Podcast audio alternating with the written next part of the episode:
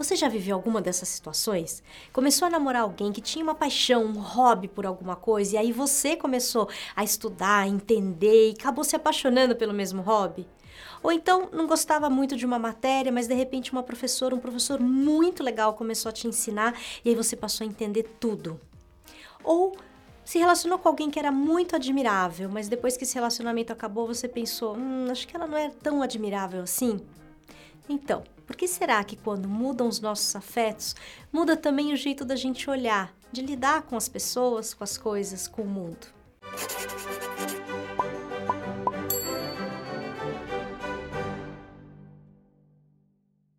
O episódio de hoje é inspirado pela frase Mudou o amor, mudou o saber, que era dita pelo grande professor Cláudio Abreu a seus alunos.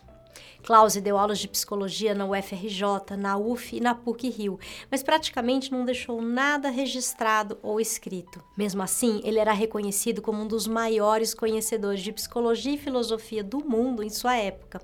Ele foi aluno do Antônio Gomes Pena e amigo e parceiro de Michel Foucault.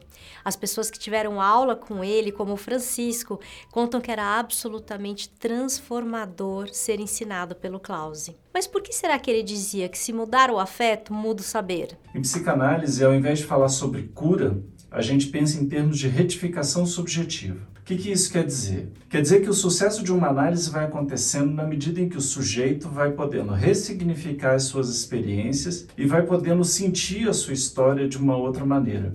A gente observa que quando isso acontece, a pessoa começa a pensar a partir de novos ângulos sobre tudo que ela viveu. É como dizer que o nosso saber sobre a nossa história se transformasse e assim a nossa relação com ela. Freud, em Análise Terminável e Interminável, dá o exemplo de uma pessoa traumatizada cujo trauma a faz sofrer mesmo que ela esteja em uma situação que em nada lembra a situação que lhe provocou o trauma. Quer dizer, ela sofre mesmo em situações normais. Então, o trauma faz com que a pessoa sinta o momento de normalidade como ameaça ou como sofrimento.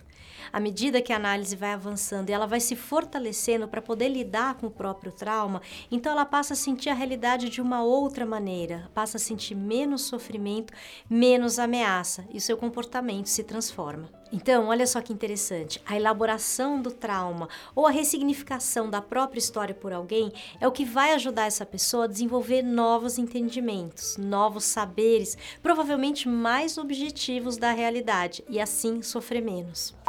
Ah, mas eu preciso falar um negócio para você, ó. Ressignificar não é só entender de outro jeito, como muita gente acha que é, não. Isso é só uma mudança de perspectiva, nada mais. Ressignificar é também você sentir e se relacionar com o fato de uma maneira diferente. É isso que faz mudar tudo. Pois é, mudou o amor, mudou o afeto, mudou o saber. Isso acontece nos nossos relacionamentos, tanto os profissionais quanto os pessoais, e também nas nossas convicções mais profundas, sejam elas políticas, ideológicas e até mesmo religiosas. Portanto, antes de falar da mudança de mindset, como está na moda hoje em dia, a gente precisa lembrar que se a gente não cuidar da mudança de heartset, dos nossos afetos, essas mudanças de mentalidade não serão sustentáveis. A importância desse tema é ampla. Nosso trabalho nas empresas, por exemplo, a gente sempre lembra que o preparo, o trabalho sobre o mundo interno é a base, é como se fosse a fundação de uma casa. Se ela estiver bem feita, a casa sobe bem também. Então, antes da mudança de mindset para difundir uma nova cultura, para melhorar a integração das equipes, para desenvolver soft skills, para ajudar as lideranças a liderarem melhor, é preciso uma mudança de heartset. Agora, quando a gente olha de uma maneira Agora, quando a gente olha Ó. Ó. Ó. ah, meu Deus. Agora, quando a gente olha de maneira global para a sociedade como um todo, a gente vê por que é tão essencial partir daí.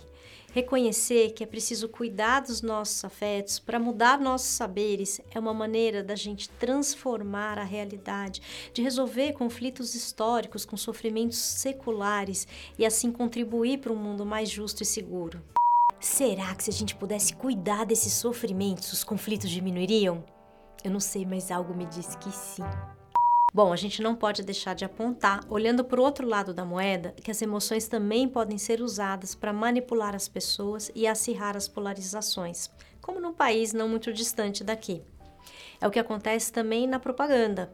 Por exemplo, atribuir sentimentos prazerosos de liberdade ajudou durante décadas a vender o cigarro, um produto que não faz nada bem à nossa saúde. Está na hora, portanto, da gente se apropriar desse conhecimento para que a gente não se deixe manipular e possa pensar com mais liberdade. E está na hora da gente aplicar esse conhecimento para produzir relações de melhor qualidade. A era do mindset já está ultrapassada, chegou o tempo do heart set. Cuide dos seus sentimentos, do seu mundo interno, faça terapia, faça análise. Quem sabe quantos saberes você não vai mudar cuidando dos seus afetos. Obrigada por nos acompanhar no canal. Se você ainda não assinou, assine. Isso é muito importante pra gente.